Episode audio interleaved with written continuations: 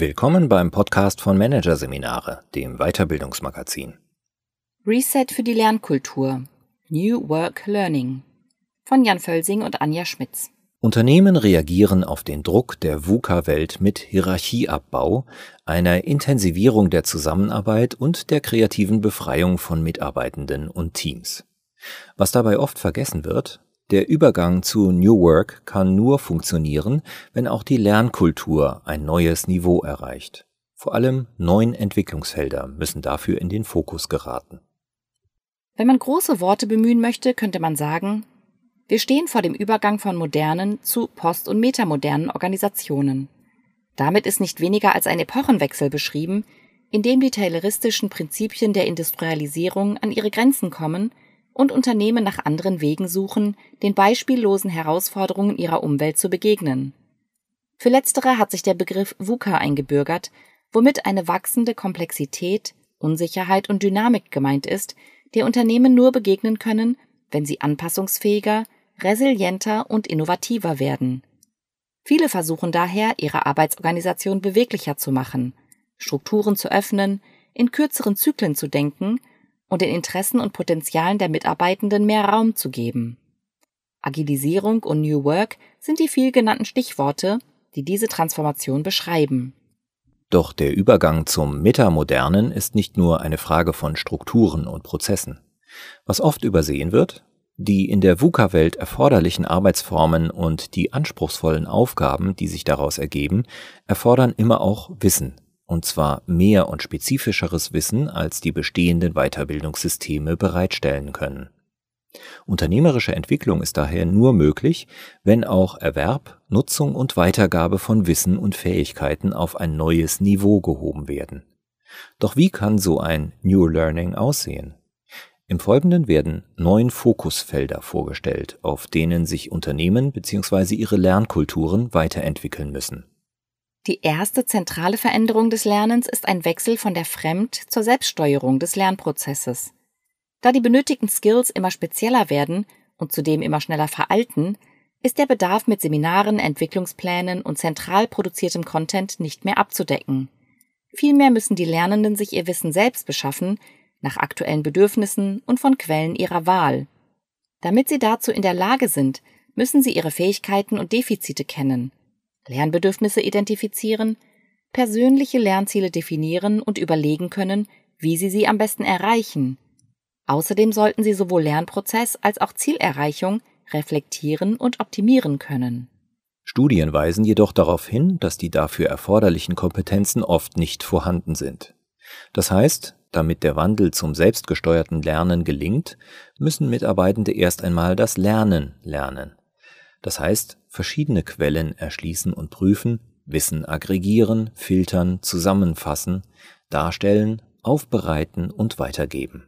Fokusfeld 2 betrifft eine der Schwierigkeiten, mit denen Weiterbildungsabteilungen und Learning Designer unter VUCA-Bedingungen zu kämpfen haben. Die besteht darin, jeweils genau das Wissen zur Verfügung zu stellen, das zum tatsächlichen Bedarf der Lernenden passt oder das sie zur Lösung eines aktuellen Problems brauchen. Während Seminare und Online-Kurse eher allgemeines Wissen vermitteln, muss Lernen in der VUCA-Welt also sowohl individueller als auch zielgerichteter erfolgen. Dazu braucht es zum einen kontextspezifische Lernangebote.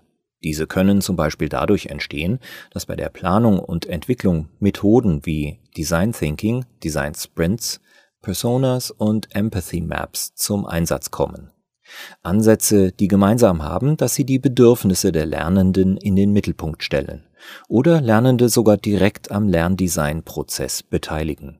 Zum anderen müssen Angebote und ihre Auswahl auch im Verlauf des eigentlichen Lernprozesses immer wieder an die jeweiligen Lernenden und ihren aktuellen Lernfortschritt angepasst werden.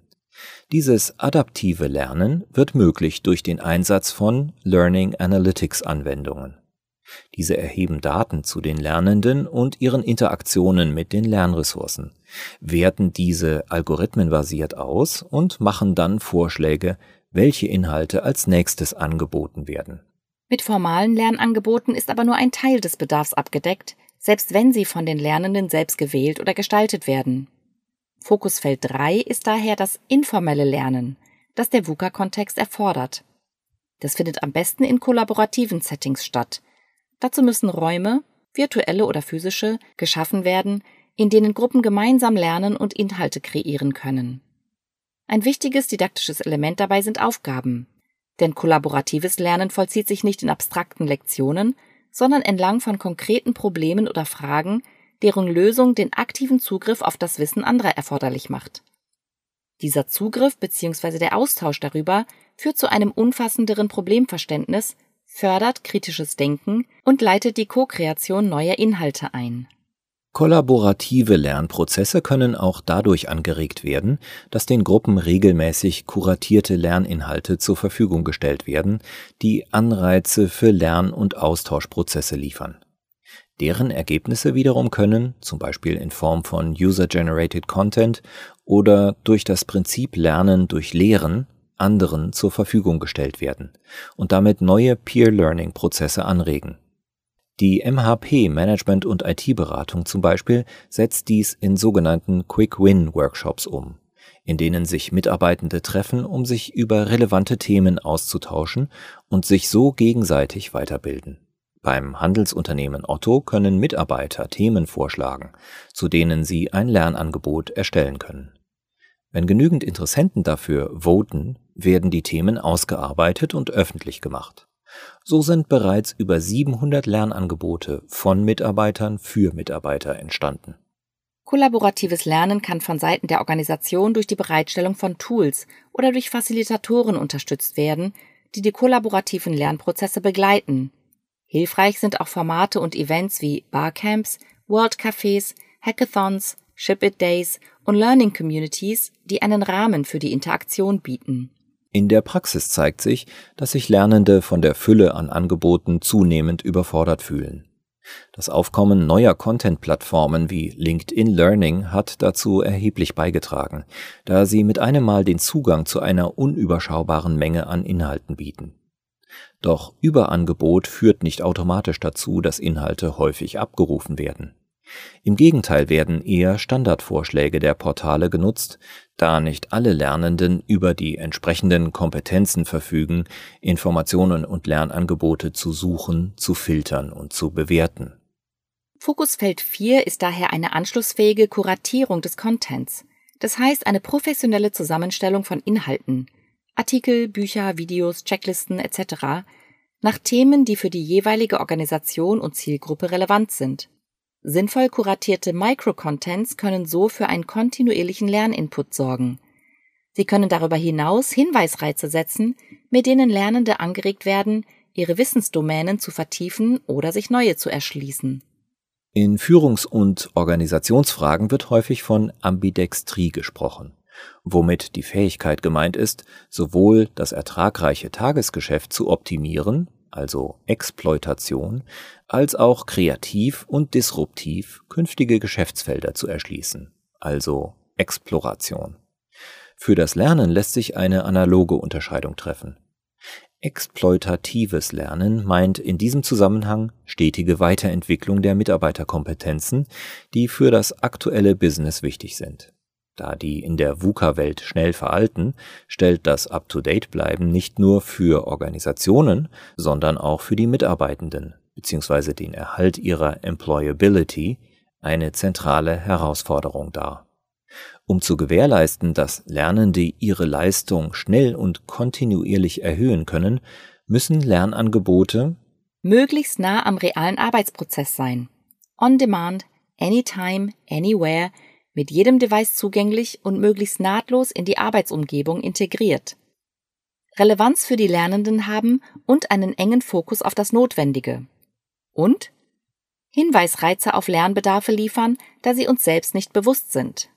Im Idealfall entsteht auf diese Weise eine Art Performance Support, bei dem Lernende Ad-hoc-Unterstützung bekommen, indem Checklisten, Arbeitshilfen, Videoerläuterungen und andere Lernressourcen bereitgestellt werden, die im Fluss der Arbeit unmittelbar weiterhelfen und nahtlos umgesetzt werden können.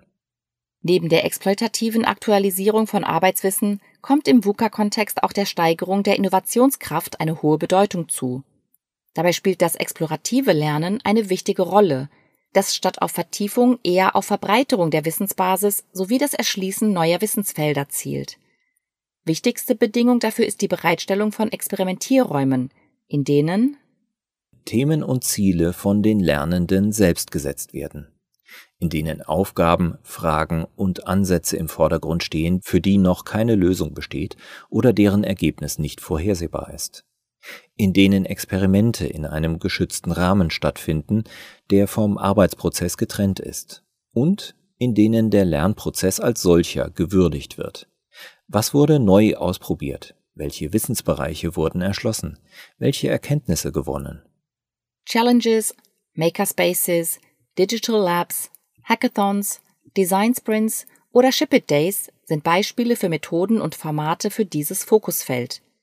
Lernende brauchen für diese Art zu lernen ein Growth Mindset, ein Bewusstsein für die eigene Selbstwirksamkeit sowie eine erhöhte Responsivität. Damit ist die Fähigkeit gemeint, die eigene Aufmerksamkeit auf die Umwelt zu richten, Veränderungen zu antizipieren und das Verhalten entsprechend anzupassen. Wie im Management reichen auch beim Lernen weder Exploitation noch Exploration alleine aus. Fokusfeld 7 ist daher, beide Grundmodi im Sinne einer Ambidextrie miteinander zu vereinen, obwohl sie sich in Bezug auf Voraussetzungen, Ziele und Interaktionsmuster grundlegend unterscheiden. Erschwerend kommt hinzu, dass beide Lernmodi nicht nur in Konkurrenz zueinander stehen, sondern auch zu anderen Arbeitsaktivitäten. Der kritische Faktor sind Ressourcen, vor allem Zeit und Budget. Je größer die Spielräume, desto eher sind Lernende bereit, sich auf explorative Lernformen einzulassen, bei denen immer das Risiko besteht, dass keine kurzfristigen Erfolge erzielt werden. Umgekehrt gilt, stehen nur geringe Ressourcen zur Verfügung, steigt der Druck, eher exploitatives Lernen zu betreiben, weil es direktere Effekte auf drängende Aufgaben hat. Der Fokus, den das Management setzt, spielt daher eine entscheidende Rolle für die Lernkultur im Unternehmen. Und mittelbar noch ein weiterer Faktor psychologische Sicherheit. Denn das Risiko zu experimentieren und eventuell zu scheitern gehen Lernende eher ein, wenn sie keine Sanktionen befürchten müssen. Aufgrund der unterschiedlichen Zielsetzungen und Bedingungen lassen sich Exploitation und Exploration im Lernen nicht wirklich integrieren. Ambidextrie kann allenfalls durch Abwechseln und Ausbalancieren stattfinden. Im Zweifel heißt das, kontextspezifisch zu schauen, welche der beiden Ausrichtungen wertstiftender ist. Bei der Ausgestaltung ambidextren Lernens empfiehlt es sich aber zumindest in den Anfangsphasen, eine klare Trennung zwischen Exploration und Exploitation vorzunehmen, um zu verhindern, dass Exploration durch die vorherrschenden Machtstrukturen bzw. den Fokus auf das operative Geschäft in den Hintergrund gedrängt wird. Fokusfeld 8 bezieht sich auf eine Steigerung der digitalen Skills aller Mitarbeitenden. Hintergrund ist die Erfahrung, dass Arbeiten und Lernen immer weniger zu trennen sind. Daraus folgt, dass auch die Arbeits- und Lernumgebungen verschmelzen sollten, um die Distanz zwischen dem Erwerb und der Anwendung neuer Fähigkeiten möglichst gering zu halten. Didaktisch spricht daher einiges dafür, dass digitales Lernen genau mit den Tools geschehen sollte, die Mitarbeitende ohnehin für ihre tägliche Arbeit brauchen, seien es Office-Programme, Kommunikationstools oder Enterprise Social Networks. Deren Nutzung für Arbeits- und Lernzwecke erfordert allerdings ein digitales Know-how, das über die Anwenderkenntnisse der meisten Mitarbeitenden hinausgeht. Die bleiben trotz des Schubs, den die Corona-Krise in der Hinsicht bewirkt hat, oft auf einer rudimentären Stufe stehen, die zwar genügt, um Tools zu bedienen, für eine kreative Nutzung der Möglichkeiten, etwa wenn es um das multimediale Aufbereiten von Inhalten oder das selbstorganisierte Arbeiten in Lerngruppen geht, müssen die entsprechenden digitalen Kompetenzen jedoch oft erst erworben werden.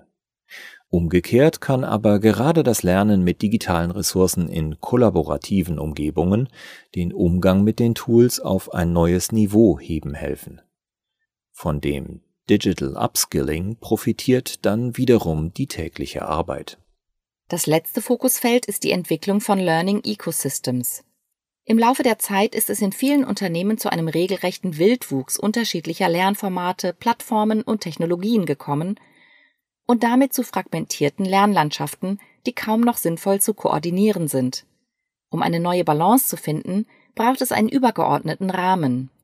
Einen solchen bietet die Betrachtung des Lernens in der Organisation als Learning Ecosystem bzw. Lernökosystem. Damit ist die Gesamtheit der technischen und nicht technischen Elemente, Verhaltensweisen und Interaktionen gemeint, die innerhalb einer Organisation dem Lernen dienen. Jede Organisation hat bzw. ist demnach ein Lernökosystem. Dessen Reifegrad bemisst sich daran, wie gut die darin enthaltenen Elemente miteinander integriert sind.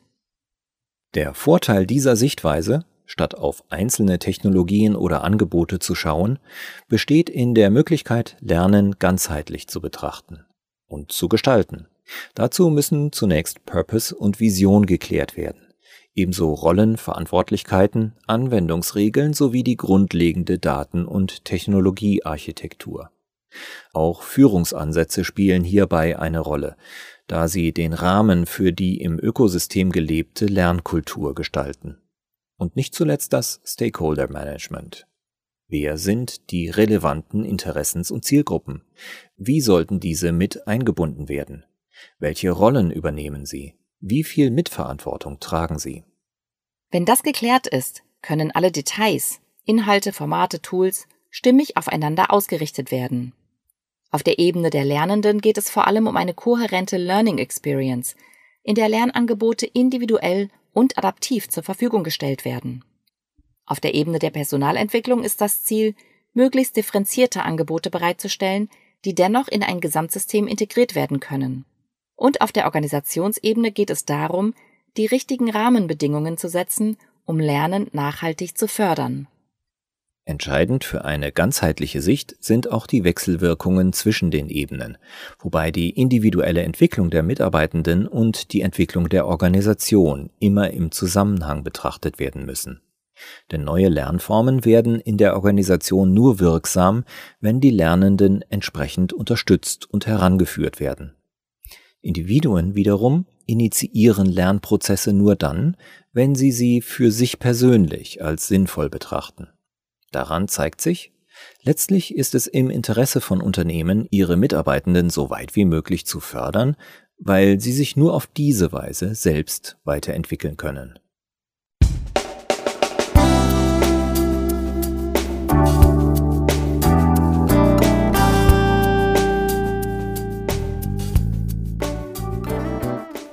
Sie hörten den Artikel Reset für die Lernkultur New Work Learning von Jan Völsing und Anja Schmitz aus der Ausgabe Oktober 2021 von Managerseminare, produziert von Voiceletter. Weitere Podcasts aus der aktuellen Ausgabe behandeln die Themen Raum für Begeisterung, die motivierende Organisation und unterschätzte Hebel der Organisationsentwicklung. Anders ändern.